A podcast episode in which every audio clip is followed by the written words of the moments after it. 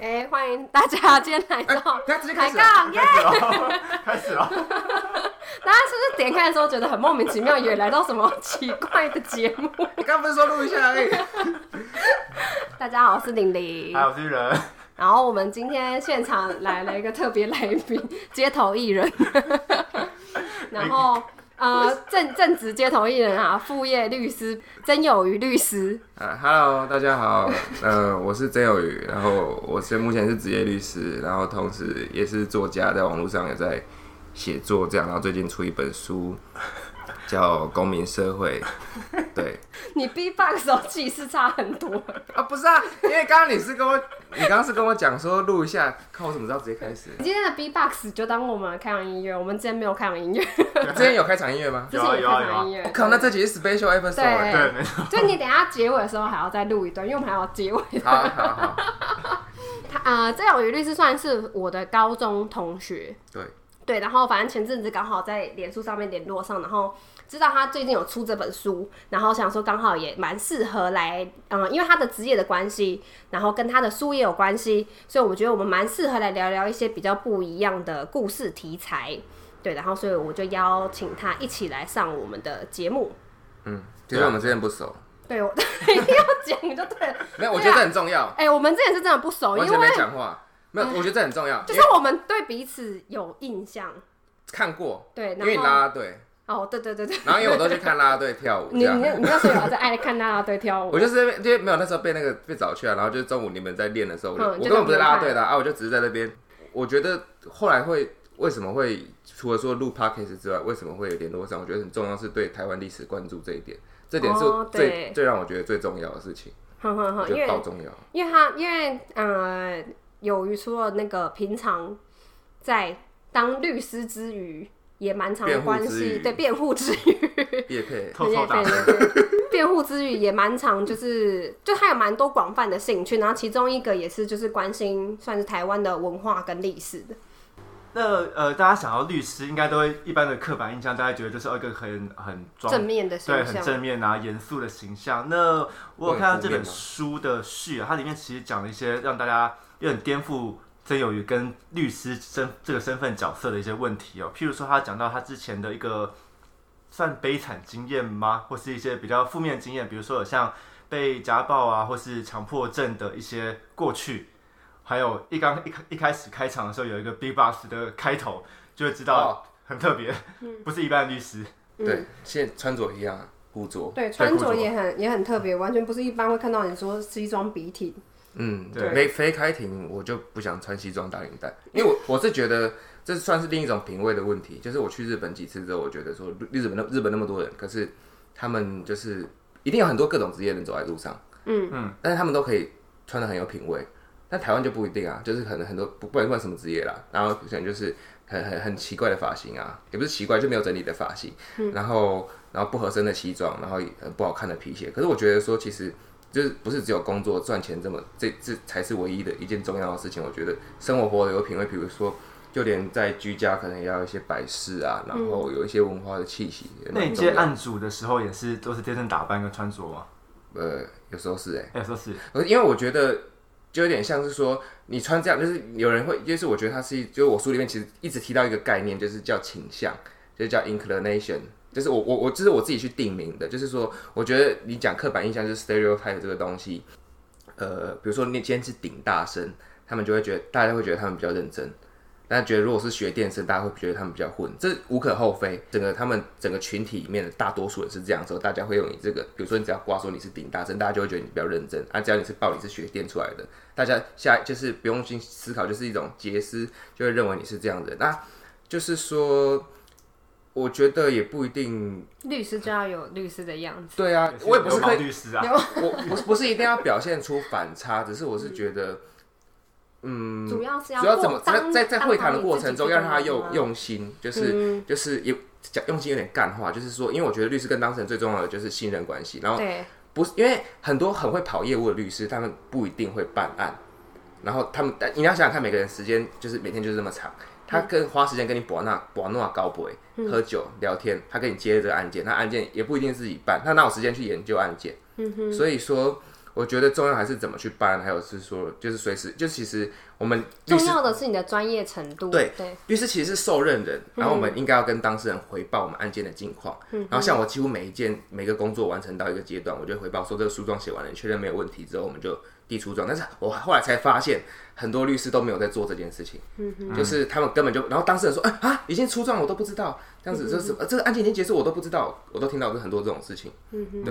那刚刚律师就讲说，他的平常呃见人都都都这个装扮。啊刚刚说一下今天的装扮，就是呃一身的古着，然后绑个武士头，再戴两个金 bling bling 的耳环。对，不灵不灵，所以这样的时候，会不会让大家对你第一印象，比如说哦，我接到一个律师，他看起来不是像一个律师一样，你说稍弱对于就是专业的那种专业我一开始也会这样想，但是我也很奇怪，为什么他们他们就还是会想相信我？比较便宜。我觉得还是还要还是要还是会委任我。嗯我一开始也想，我一开始也会，我一开始刚职业的时候，因为我职业没有很久，我一开始刚刚职业的时候，我跟当事人会谈，我其实也是穿的很正式啊。那后来越后来，我就越我就越越是这样，是因为我发现说懒的。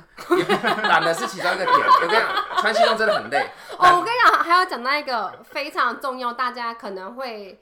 我觉得一般上班族都会蛮介意的一个点是他，他就是大概就蓄胡蓄到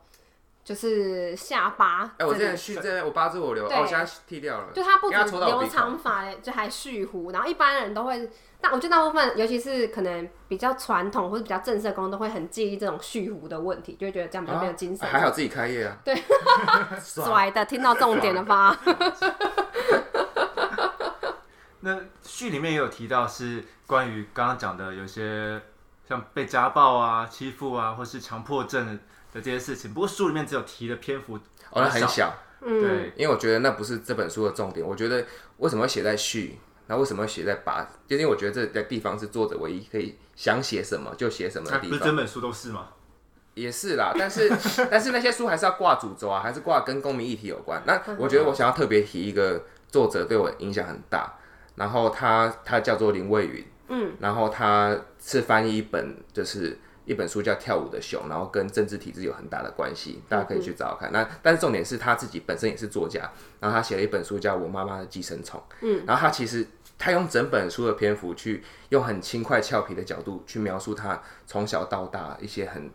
其实其实看起来是很痛苦、很心痛的一些成长历程，但是他就把它全部坦白出来。因为刚好看完那本书，然后刚好那本书这本书我在写序的时候，所以我才敢把这些东西写出来。 嗯，你觉得那本书对你的帮影助响是很什大么？，不不是不是他对我不是帮助，是让我看到一种写作方式，可以把自己完全的吐实。就是说，我觉得写作这件事情就跟阅读一样，它是很私人的，它是很对反啊社交的。嗯所以我写这些东西的时候，我不 care，就是所有篇幅这些篇章我都不 care 有没有人看，嗯我就是自己因为要写而写。所以我觉得说，既然是这样，如果刚好有人看到，我书里面有提到，就是说，就是有人看到的话，就是偶然。那嗯最主要是我想要把这些东西写下来作为一个记录，然后刚好后来也有出版社愿意出版。嗯那其实写这些东西，我觉得就是对自己的一种告诫。嗯我的想法是这样，因为我们看到序的时候，其实我们蛮惊讶，因为有人敢写这个东西，对大部分的人，呃呃，因为其实很多，然后不管是只有其中一种，对于大部分人都是蛮痛苦，或是被污名大化的部东西、啊。分对或大部分人会不敢，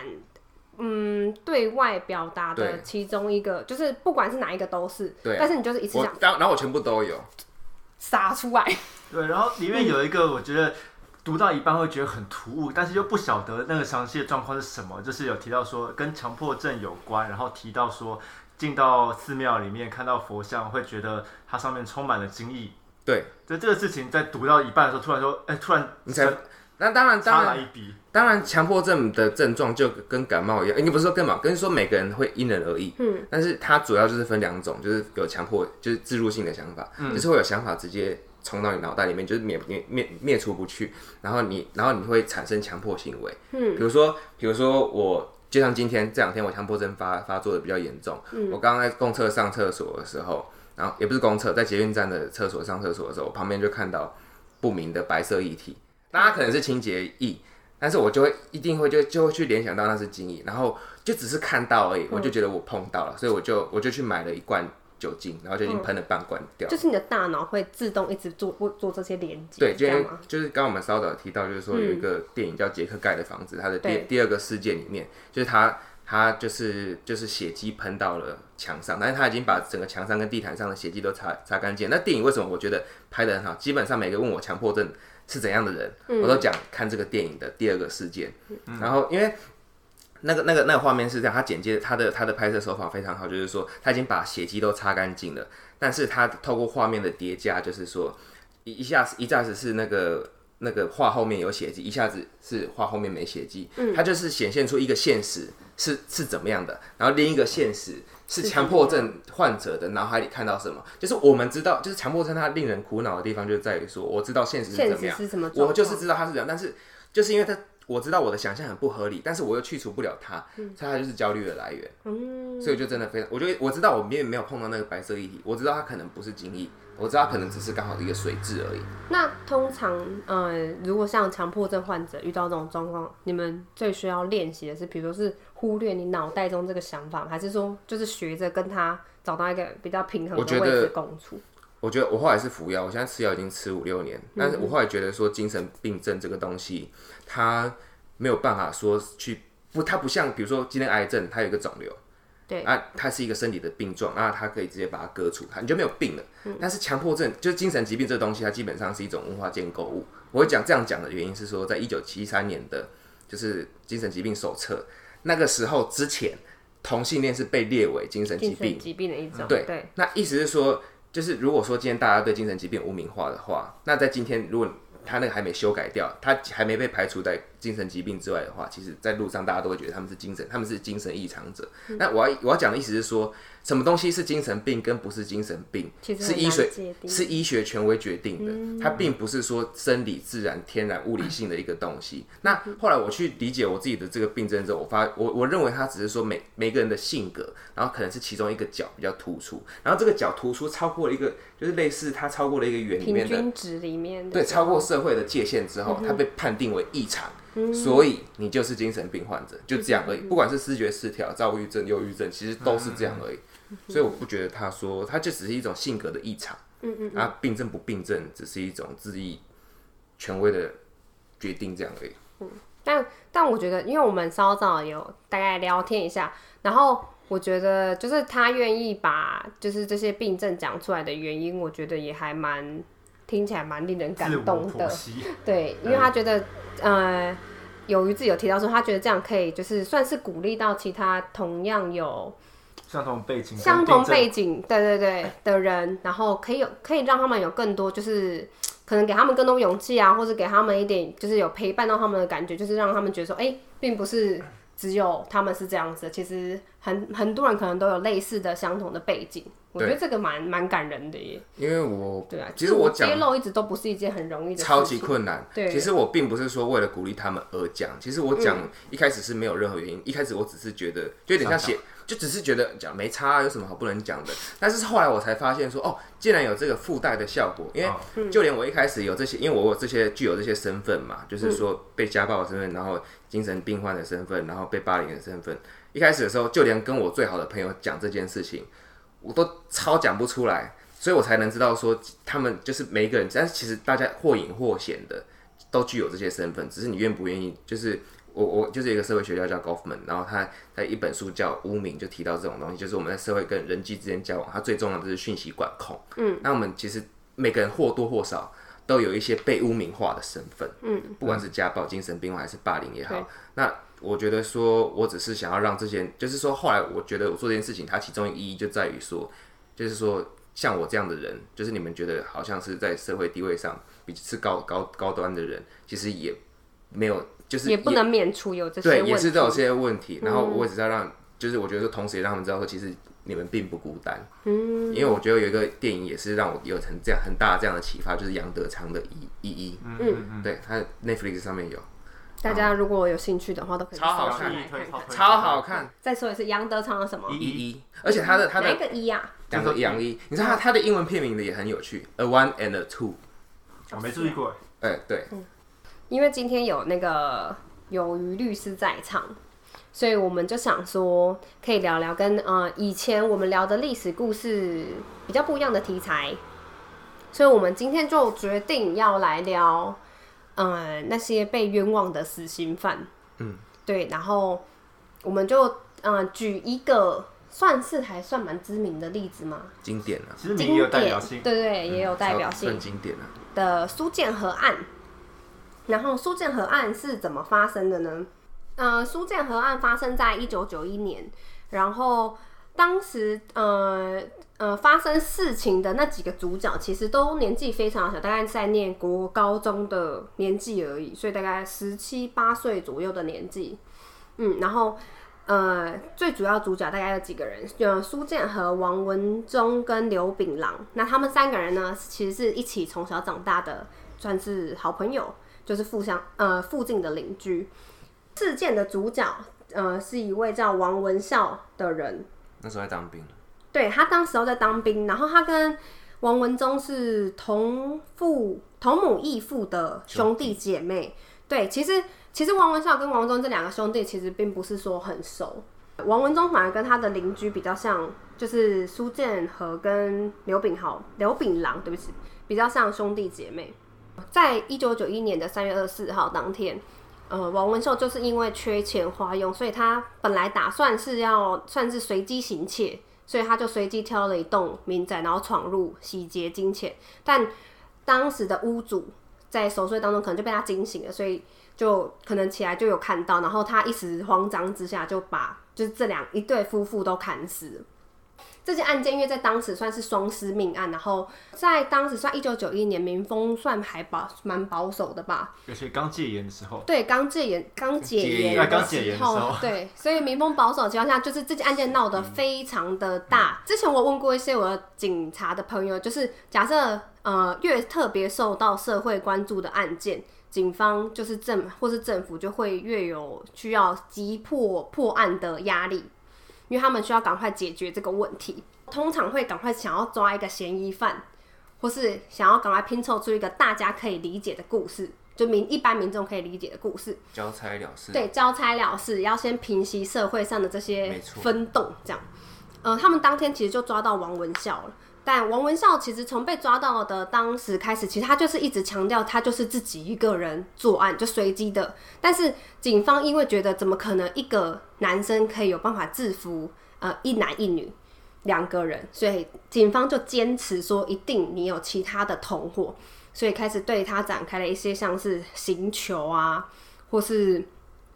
呃一些就是不不合法的讯问。所谓突突破心防就是行求。对，哎、是吗？ 没有，我跟你讲，真的就是这样啊，就是说警方最后突破心防，嗯，感觉请求啊。我觉得，我觉得他们有的时你候用是拳头突破心防啊。他们他们不会明讲，但比如说就是用一些像是不让你睡觉这种剥夺睡眠，他以前当然不止剥夺睡眠啊，嗯以前是直接动手动脚啊，对，然后因为在呃这些压力底下，所以王文孝最后当然就改口说，哦，他他是有同伙的，但是他的名字其实是有变了很多次，嗯，然后最后不知道警方出于什么的理由，他们就断定说，哦，那就是王文孝跟他同母异父的哥哥，然后还有他的这些嗯、呃好朋友，一定是共谋犯案。隔一天，哎、隔一天而已哦、就立刻把他们逮捕归案。然后其中有一个人是最衰，其中有一个人叫庄林勋，他那天根本都待在自己家，也没有出门。然后就因为王文孝指认了他，然后他也一起被逮捕。我记得庄林勋后来就是被警察去查他家，嗯然后还说要查，就是说当时偷了多少赃款。对，然后我记得从他衣柜里面才抽出一些以前掉在异次元里面的小小铜板，二十四块二，十四块呃嘛，二对十不四块小铜对啊板。对超夸张而。且而且，警方其实搜寻呃伪造庄林勋家的时候，因为他们要赶快找到破案的凶器，就是关键凶器是一把开山刀。那他们那时候就要冲进，他们就坚持庄林勋一定藏着这把三刀，但是他们并没有持搜索票就嗯闯入对方家里。搜索票很重要，因为这是在宪法里面的令状原则，基本上要透过法官的裁示，要核发搜索票，才才可以去侵犯人民的隐私跟财产权。哎、可是我蛮好奇，假设今天有警察要来我家，然后就说：“哎、哎、有人报案，你就要怎样？你让我看一下里面，这样可以吗？他可以问啊，但是你可以不同意啊。哦，是哦，然后不管但他的讲法是什么，我都可以不不让他拿进出来搜索票，那才代表他有合法的许可，因为基本上警察是代表行使代表国家行使公权力，必须要依法行政。嗯嗯所以依照法律，既然要搜索票的话，就必须要有法官裁示下来的搜索票，才可以去搜索你的家 里。他刚刚提到的就是例外状况有三种，一种就是说，呃，比如说他在逮捕罪犯、嫌疑人、被告的时候，可以附带搜索。然后另一个是紧急搜索，就是说，比如说有我看一下、哦，追追追，呃，比如说有明显事实足认有人在那犯罪的话，就是即便说警呃检警人员没有搜索票，嗯也可以进行搜索。啊，第三种是比较常见的，就是说叫同意搜索，只要你同意的嗯你说话，好这样，就可以搜索。但是基基本上都会有都是被同意搜索。哼哼，嗯因为通常警方的说辞应该那看一不会下啊，就是看一下不啊，会可怎样？他不可能说，哎、你让我搜一下好不好？ 不是像，比如说他，比如说不止违法临检，违法临检还带着违法搜索，违法临检之后，他就会说，哎，车厢怎么样？打开来看一下，这样子。哦然后你就说，哦，然后他们大家都觉得说，哦，看一下没什么关系，其实很有关系啊，就跟被临检不是没有关系，不是身份证看一下而已啊，他是侵犯你的隐私权啊。那我觉得我超在意这个的，那如果他就是要你看，然后你不同意，他就跟你说你这样子妨碍公务的话呢？他就唬烂你啊。那所以就是要我们大家要健全法律知识啊，因为他绝对没有妨碍公务啊。基本上妨碍公务是说你在公务员依法执行职务的时候是用强暴、胁迫。所谓强暴指的是有直接的物理性攻击，哦，你说有出现，就比如说像肢体上伤害到对你的人身安全的攻击的行为，应该不是说对，就是应该是说对警方有实施这样的行为的话，才会算妨害公务。他们当然都讲妨害公务啊，你你现在是妨害公务、哦，对啊没有对啊对啊我就没有啊。那他就这样威胁你的时候该怎么办？找个律师，对啊，可以可以找律师啊，但是如果啦，如果他你真的直接妨碍公务的话，他可以直接依法令逮捕你了，他何不逮捕你，要用口头跟你讲呢？逻辑问题，他就说我现在跟你动之以情，我是很怕你被我依妨碍公嗯务对啊对啊对啊。逮捕啦。那或是如果刚刚讲说要搜索票，然后你不让他进来，他硬要进来，然后结果发现你你说他没有搜索票违的状法况，搜索，对违法搜索，但违法搜索上面找到的赃物，这样怎么算？那那个不行啊，这那个那个在那是两这两个层次的问题。嗯第一个层次是说他这样违法搜索是成立违法搜索罪，嗯，啊啊，另另二个问题是说他这样不当取证的话，依法是不具有证据能力。所谓不具哦有证据能力，就是说不能进入法庭作为认定被告有无成立犯罪事实之的东西事实基础基础资哎、料。那举个例子，比如说可能啊，他就因为可能啊，我觉得我藏匿物藏藏匿罪他不犯能，觉得就觉得对啊、，觉得他想要进来，然后然后我不让他进来，结果他进来之后找到我房间里面有一个大麻，那这样的话他这样怎么办？对这样怎么办？还是一样跟你怎么怎么办？还是跟一你样刚的刚同理啊讲的，就是这就是两件事。你有大麻跟他违法搜索是两件事。对，因为为为什么要分两件事，就是程序跟实体。嗯，因为比如说，呃，他这样进来违法搜索是一个行为，嗯，但是如果说要判定你持有持有第四呃第毒品持有持有毒品的话，那是另一个行为。那他要判他要判判呃要认定你有没有这个犯罪事实，要有证据嘛。啊，嗯大麻当然是一个犯罪证据，但是因为他的不当取证，哎，不能作为认定你有无犯罪那，但哦但那当我当做懂不存在啦。我懂他的意思。那假设今天就是这样是不当取证嘛？那有没有可能因为嗯但是你还是要跑法院。判断不当取证，所以这个大麻就不能作为判断他没错呃非法持有大对麻，啊就他就就是不能被认就啊定罪。原则上是是原则上是啊，不是哦，哦可以这样是子这样子哦。是，但是我国的刑事诉讼法又有一个例外了，就是这只是就是大部分的法条是这样，但当然都有一些判例我只能讲原则，啦对对对对只能讲对原，则啊，例外的判例或是什么的。哦，好，那大家以后就是知不道要不如要果持有大麻。是这样吗？这是结论吗？不要偷偷藏匿人、通缉犯之类的。警方因为他们就很迅速，因为那时候新闻闹太大，所以警方就很迅速逮捕逮捕了这几个人，然后就呃刑求啊，跟做任何就是他们希望他们讲，他们就做呃任何事情，就是让他们吐出他们想要听的话。所以当天逮捕的当天的下午，警方就说：“哦，我们已经把这件案件破获了。”哦，当天啊，当天就讲了。哇，对，有这么快的吗？判决有这么快的吗？判不是判决，也没有人会快抓到人啊，真对厉啊害，伟哉。嗯，然后这边还有一个更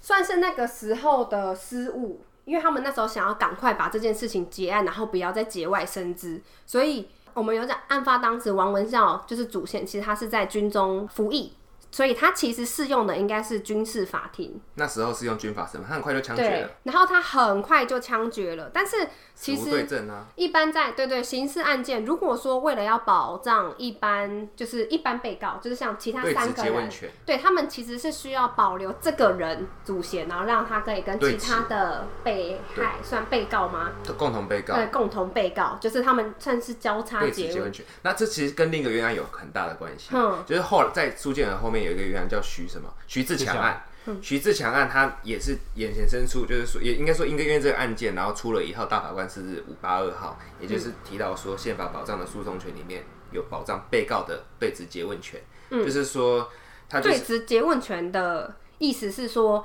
嗯、呃，有你诘问证人的权利啦，哦就是证人，比如说证人他一定会有讲出一些话，啊，嗯可能是不利于被告的，啊，被告应该有反，就是类似他反驳的，嗯要跟这个等于是要听两面的说法，然后去交叉比对，这样应该是呃这个意思吗两面的说法，证人不算第二面的说法，因为两面因为刑事就诉两边的说法。对啦，可以这样说，哼哼嗯可以这样哼说，对，可以这样说。对，然后那个时候为了不要节外生枝，所以他们很快就把王文孝送去枪枪毙了。所以基本上他们就有点死无对证，因为只剩下单面的说辞。这些被他指认出来的人也没有办法去辩驳，因为辩驳不了，人都已经死掉了。对啊，啊，那苏建和这个案子其实它历经了非常久的时间，刚刚讲之前有提到二十一年，那中间的审判也是有经过非常多的，从无期徒刑啊到死刑，又到上诉，经过非常多的程序。那中间呢，他们也也经历过了很多，现在看就是现在过去看也是啊，就是非法跟呃不正当的方式取得一些证据，包含了被刑求。那苏建和就有在后来的自白讲说，他们刑求过程包含了用呃沾湿毛巾的抹布去铺在你的脸上，让你无法呼吸，让你昏昏厥过去之后，他就用电击的方式把你叫醒。然后中间他后来也有讲说，因为在行球过程中，他的呃生殖器也是被摧残的非常可怕，然后也导致他他一辈子的阴影。那另外呢，在行球过程中，他也有在法庭上面跟检察官说他遭到行球，然后所以得到这些证据。但是检察官就冷冷跟他讲说：“你被行球，那跟我有什么关系？”好所以扯哦，所以让他觉得说，在法界跟这个搜索过程中，他都没有得到一个可以让他获得支持的地方。嗯，那后来也是因为非有非常多民间有很多这个有热心、有义务不想看不过去的律师，然后来帮他承办这个案件，那中间都是无偿的，所以让这件这件事情开始有一些转机。那里面有提有一个算是现在听起来很绝望的事情，就是当时的法官啊，都讲说我们都是第一名毕业的，我们的判决绝对不会出了问哦题。对这个，我们都想说律师会依照呃法律的规定去做，是怎么判讲？决去做判决，就是律师法法官、官律啊师，对对，法官，法对不官起 啊，他们很介意这个， 没有法官都会都会依照这个可能法律啊，会去做判决，就是至少我们的想象中是这样子，就是他们有一套他们自己内心的一个天平这样标准。但是实际上，其实发现，其实因为法律界应该也算是蛮注重伦理的，就是长辈啊那个、比较前伦理辈的啦，算伦理我觉得那吗不？叫不伦理就，是阶级我觉制，得那个是陋俗啦，肉漏 服。我觉得那是陋露俗。槽露俗，就是呃，变成是很多前辈他们可能今天要讲前辈的故 事嘛，不 是、啊， 对，反正就是变成很多前辈，他们可能那个叫做什么，以前有的判倚例、老卖老，哎，不是，不是，不是，前例前、判例，没有这个这个这这判依照潜力去审判，它并不是漏俗。那我觉得是两回事，人伦的问题是一码，但是对法院为什么要根据潜力来审判？是要维持一个叫法安定性。假如说今天我判这个有罪，啊，他明天明天同样的问题，啊，你前面判有罪，为什么明天判无罪？那是违反公平原则。对。但是，但是我查到的问题是，就是很很长，可能之后的人会因为这个人的什么权威啊之类的，不敢去推那翻是前例。另一回事，这这哦，这是另一回事了嗯。这个这个不叫依照判决潜力，嗯，那因为这这个东西不能叫做任何法原则，就是说它是看谁写的判决，而不是看判决写了什么，就是不是依照文本，而是依照文本的作者，哦，嗯所以这是两回事，这完全跟法律无关。因为我觉得说那时候确实是刚解严，但是就我所知道以前的司法圈，它并不叫司法圈对的理由在于说司法它一个本质就在于它是具有独立于其他国家权力的审判权威。对，但是以前的司法并不独立审判。以前的法官，每一个法官，就我所知啊，就是说，那那时候的法官，你要写判决出去，你要等院长盖章嘞。哼哼，嗯看他同不同意。对，嗯，啊，每更一个早，案件都要经过法我不知道有没有每个案件，但是有一个案件就不能容许啦。那更早以嗯前呢？更早以前，那时候训政时期、蒋介石要写执行可也，啊、嗯嗯就可以写他要死自刑己的嘛。以前哪有法官？你知道，在更久更久以前，我们现在所以为的三权分立这件事情，嗯司法权以前并不是在第三权的，以前他的是在哪里下它面？其实司法权，其实你仔细去想想，它其实跟行政权是同样的，都是依法执行公务啊。嗯，只是后来司法它具有一个独立的地嗯位，才被从国家权力分离出来。题外话了啦，嗯嗯。那讲到刚刚讲这些案例啊，想问我们的律师大大，就是这个案子，其实，在法律界应该是非常知名、很经典的案子嘛。那现以现在的眼光回去看的话，或是如果你变成当时那时候的辩护律师的话，像这样子的案件，应该其实现在在是现在的社会上也是有类似的案件，对不对？冤案呐、对，其实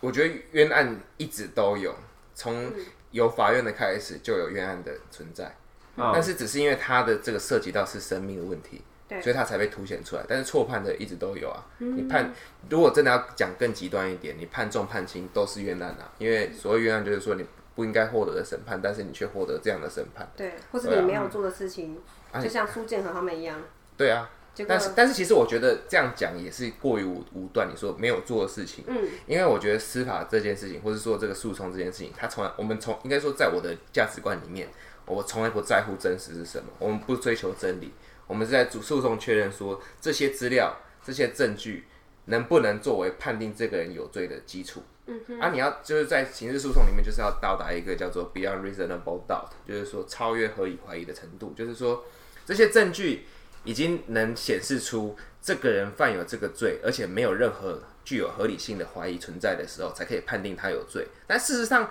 就算说有这些真的有这些证据存在，但是他真的没有做吗？那那是上帝的问题。当然，我不是，我只是随便举一个例子啊，不，我不对嗯应该不是说随便举一个例子，是说我我不信神啊，就是说我只是随便举说，那不是人能做的决定。我嗯们对啊，那时候就是不知道啊。嗯，我懂你的意思，因为你因为我们大家都不在现场，我们根本对没有一个人会知道就是真实的状况到底是怎我们样，只看证据显示到所哪里，有人也都是依据事后来的证据，那也有可能 maybe 当事人说谎之类的，哦我们也没有人会知道。对啊，这没对错。律师界来讲，这个案子你们会怎么看？就是以回去他他是一个什么样的角度来进入到律师界，怎么来看这个案子，跟他对之后有什么样的影响吗？我觉得它它它它具有很很重要的指标性。每一件这些叫得出名字的冤案，比如说陈龙奇、郑信哲、徐志强、嗯、苏建和，然后甚至江国庆这些案件，对我们的，我觉得就有点像是说，其实我们现在拥有的进，所谓这些进步的法律，都是由这些人的血跟汗对堆积出来的。因为啊就是说没有这些没有这些这些事情的发生，就不会凸显出说呃我们制度的弊病、漏洞、请求这些实务上普遍存在的陋习，应该要被纠正。嗯啊，没有这些，当然讲这样是很残酷，可是真的没有他们存在，我们的这制个度也不问会题就前不会进。被发生，对啊，就不会因被发其现。实至今的的修法，甚至至今的大法官视线，都是因为目前现行制度上还存在的一些问题。但嗯是，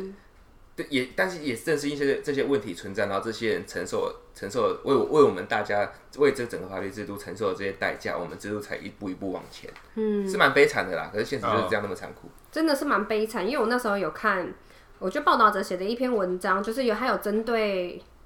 呃苏建和做访谈，然后我我有蛮印象深刻，他那时候访谈的内容就是他说他他被释放之后，其实也没有特别觉得开心或不开心，因为从他被逮捕到他被释放，已经经过二十一年。我我听他的描述，我自己的感受会很像是他坐了一台很缓慢的时光机，然后到了很久以后的未来。因为他说出来之后，很多科技用品，然后什么，他说他连热水器都嗯不这我有会印使象用，对对对对对对对，然后根本不知道怎么跟这个社会相处，所以他他其实被判被被判决出来之后，等于是他整个就是又一个算是全新的人生。包括他虽然他已经被洗呃洗清这个冤屈了，但是他们其实去找工作上面之类的，都还是会有很多大家会觉得太争议啊，就觉得要避免纷争，所以就不用他们这样子的问题。就是虽虽然虽然虽然可能音乐有了他们之后，然后就音制度乐的受坏掉，害者啊对啊，就我就制度觉得受害他们就很可怜啊呐、问题就在于制度并很没有办法承担任何责任呐、啊你对你要怪谁？他就是制度啊，但是你就会对变成说你有受害者，没有加害人啊。那就提一个问题，就是我们他他刚刚的说法，就是因为有这些人的牺牲，所以让我们的制度可以更健全，最后他们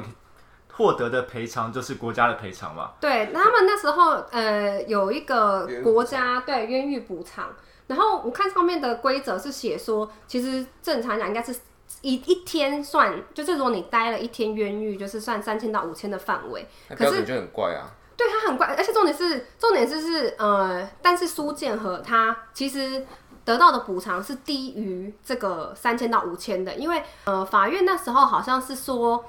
呃，有鉴于那时候的状况，然后他们觉得。公务人员其实没有任何的疏失，这是第一个。然后第二个是说，他们依照他当时的可能学经历背景，呃，判断他可能只有可能国高中学历，然后他、哦他判断他可以找到什么样的工作，所以对，最后判决给他是大概一天一千多块的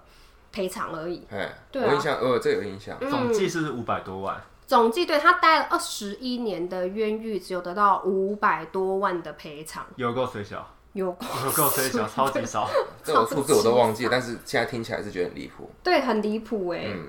我就想说，干他花二十一年的人生，然后得到五百多万，对，然后还被歧视一辈子，对阴影一辈子。但是我对觉得他很勇敢的一个点是说，他后来也投身做做，就是做这个约翰救援，嗯就是我觉得这，我觉得超级，我觉得不知道，就很佩服这个人的，就是他整个人格彰显出来那个光耀，怎么讲？你你受到这个制，就他就是制度的迫害，对，就有点像是说，你知道他的痛在哪里，你知道嗯他的、他的伤人的点在哪里，所以你想要让更多人不再不再承经受。历一样你一对啊样的伤痛对啊，，那很那很大爱哎、嗯就是我觉得那超级超级超级难得的。可那个也是因为自己有经验过，所以才会投身在相关的经验里面啊。就是啊我觉得我在看那一段的时候，我会想到就是哦，以前我听过别人讲说，比如说你要参与到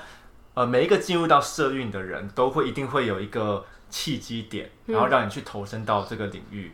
然后我想要来问一下律师，就是因为包含你在这方面都蛮有接触的，那社运啊，对啊，不管像是不管像是社运啊、政治啊，或是到政治对，那你怎么投身到这个地方来？政治，其实我我没有到投身政治，反而是说，我觉得我觉得一般的就是我们的群众。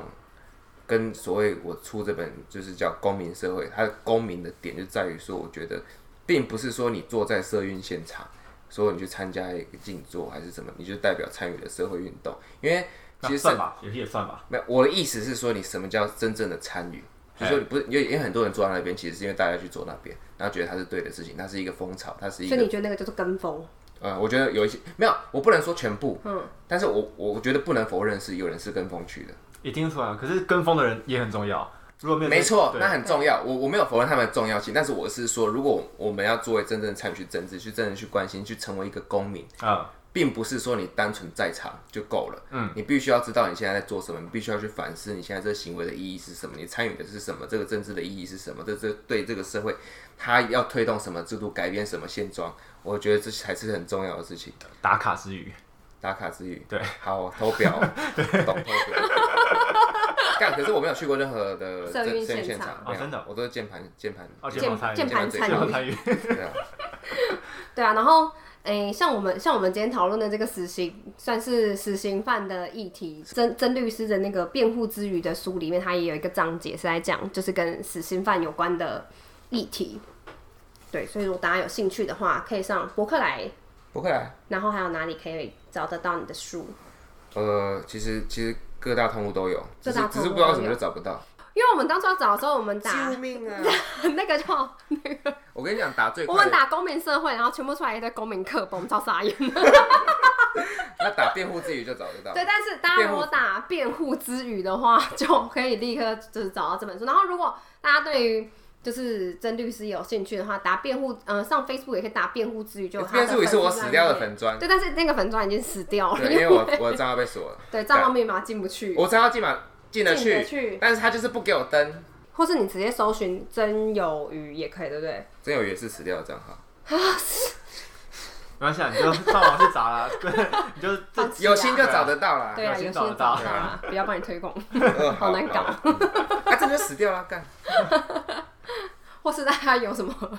需要律师的地方，对，也可以去问一下。 嗯，说不定之后有什么观众反映什么问题，想要讨论，哦，对啊，就也可可以以就可以来讨论。然后，哎、就是我要跟大家讲一个消息，因为我们那时候有讲说，如果订阅破一千的话，我就要开放大家赞助了。然后偷偷跟大家讲，我们订阅已经破一千了 啊！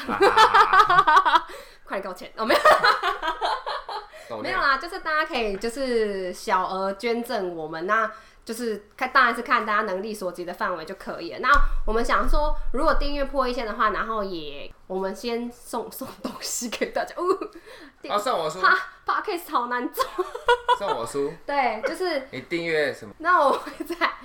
IG 上面这一集，呃，会有他自己单独的一集贴文。那如果呃，大家可以在欢迎大家在下面留言说，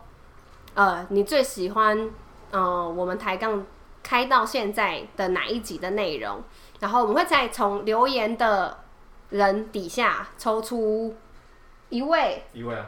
哎对，呀 一位听众，一位啊听主众，委加码，对，哎、组委加码哦、我我送两本。 那我要游艇可以吗？下面一位，加码两千。对，然后反正呢，就是我们会送给听众啊。 如果只有两个人留言，就五五十五十。 嗯，对，好啊，那今天就这样了，谢谢谢谢律师，拜拜拜。